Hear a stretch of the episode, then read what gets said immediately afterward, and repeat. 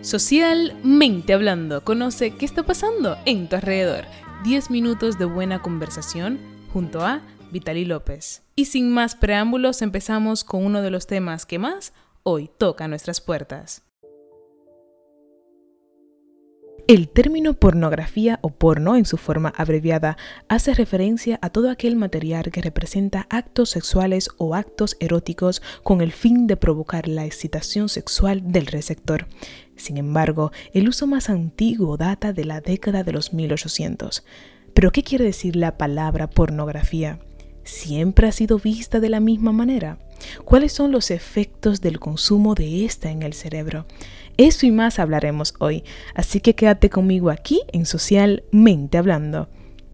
La etimología de la palabra pornografía, que quiere decir descripción o ilustración de las prostitutas o de la prostitución que se remota a la antigüedad de la civilización, a tiempos tan antiguos y primitivos de la historia humana como lo es el paleolítico. El concepto moderno de la pornografía que prevalece en nuestros días se define a partir de la comercialización masiva de material erótico, es decir, podríamos resumir esto como una producción con el objetivo monetario, o sea, a cambio de dinero durante años y más o menos podríamos decir que todo esto se intensifica durante o más o menos del 1970 hasta la actualidad, abandonando su carácter erótico y artístico. En la expulsión de Adán y Eva del jardín del Edén hay muchísimas representaciones donde estas personas están totalmente desnudas.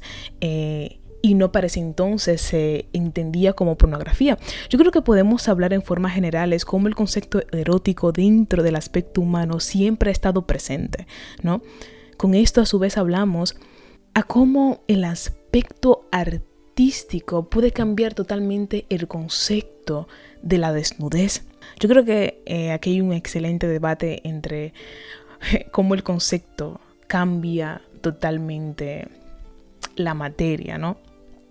Pero creo que ya sería otro podcast de cómo hablar de la desnudez en otros aspectos. La pornografía previo a la pandemia, las estadísticas indican que una de las tres búsquedas en Google está relacionada a la pornografía. Desde que los gobiernos eh, instauraron el aislamiento forzoso como medida de reducir la expansión del COVID, el acceso gratuito a más de 500 páginas de porno va en aumento. Esta industria usa los medios más sofisticados e inimaginables, no solo para atraer la atención, sino para estimular parte del cerebro que genera adicción. Yo creo que si vemos todo el concepto de la pornografía como una empresa monetaria, nos damos cuenta de toda una realidad que no queremos ver. Yo creo que muchas personas no toman eh, este tipo de tema con seriedad. Aún se sigue teniendo muchísimo tabú acerca de muchísimos conceptos sociales que no hacemos frente a ello. Y todo esto de la pandemia, todo esto de la cuarentena, todo esto de lo que estamos experimentando está arrastrando y está atrayendo a la luz hábitos, mentalidades, conceptos de una forma muchísimo más pronunciada es que desde una edad muy temprana, los varones, ¿verdad? Son quienes consumen un 90% de la pornografía. Y yo creo que estamos hablando en aspecto de estadística, porque en realidad eh, no sabemos, ¿verdad? Eh, cada ser humano es muy individual, ¿no? Desde esta edad muy temprana, están observando y absorbiendo actos sexuales cada vez más violentos.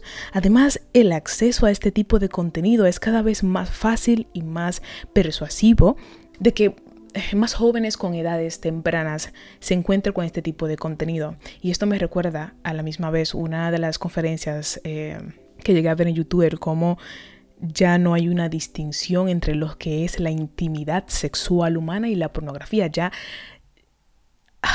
ya digamos que una generación no sabe distinguir cuál es la diferencia. Y yo creo que, Dios mío, me encantaría poder tener aquí una persona al frente con quien podría debatir todo esto, porque esto es sumamente interesante. O sea, estamos hablando de la esencia humana, de, de, de, la intimidad sexual, de, de lo de lo natural de cada ser humano. O sea, estamos hablando de que está en riesgo el cómo la base humana puede interpretarse, entenderse de una forma totalmente diferente. La razón por la que la pornografía tiene una relación directa con la violencia es porque ésta reduce la materia gris del cerebro tanto o más que la adicción a la cocaína.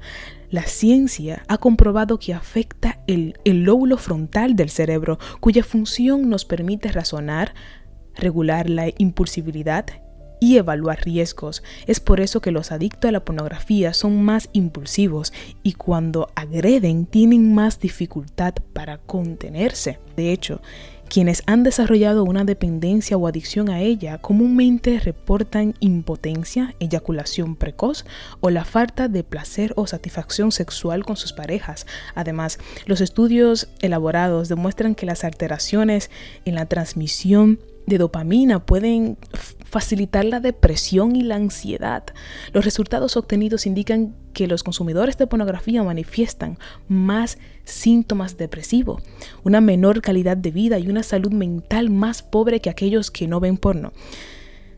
Debido al cierre de las escuelas y de la precariedad en la que viven millones de estudiantes que no pueden eh, conseguir un programa escolar en línea. No todo el mundo tiene la facilidad de conectarse y seguir con su educación. O sea, estamos hablando, imagínense, creo que eh, muchas de las cosas eh, que no nos impactan de la misma manera es porque vivimos en nuestra burbuja, en nuestro individualismo, ¿verdad? No estamos siendo conscientes de que todo esto le está afectando a millones de personas de forma distinta. Están cayendo... Bueno, que me voy, me voy del tema. Pero esto está haciendo que no haya una supervisión constante de padres a hijos, ya que se supone que tú tienes que estar usando tu laptop, tu, tu computadora o lo que sea para estar haciendo cosas. Y claro, claro, la curiosidad, otra cosa lleva a otra y tararara. Pero esto va de la mano a la falta de educación. Esto va de la mano a... Y quizás este mensaje va un poquito va un poquito dirigido, ¿verdad?, a los padres que tienen la, oportunidad de dialogar con sus hijos sobre educación sexual.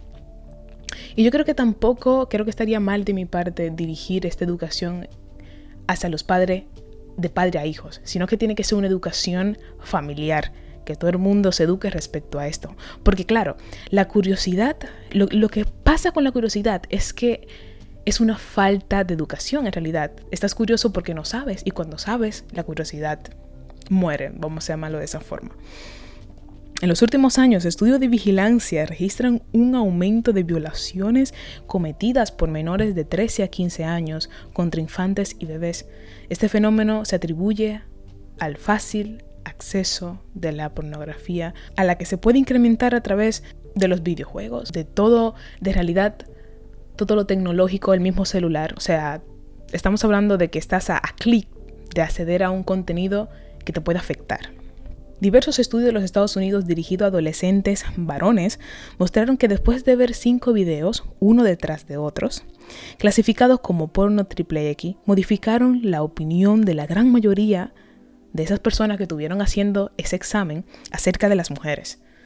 Después que tuvieron, eh, digamos que ese experimento social de ver esos videos, le hicieron un test y afirmaron que las mujeres que estaban siendo sometidas a, digamos que, que a este acto sexual, eh, ellos tenían una connotación de que se lo merecían, sin saber eh, si estas personas estaban siendo obligadas, estaban siendo drogadas o sometidas o no se sabe qué. Para dar una idea de de la dimensión del consumo de la pornografía. Estamos hablando de unos 42 mil millones de visitas en lo que fue el año 2019. Y el tráfico aumentó a unos 11,6% en todo el mundo después de la pandemia. Yo creo que es momento de, preguntarnos un poquito más a fondo y despertar a nuestro alrededor.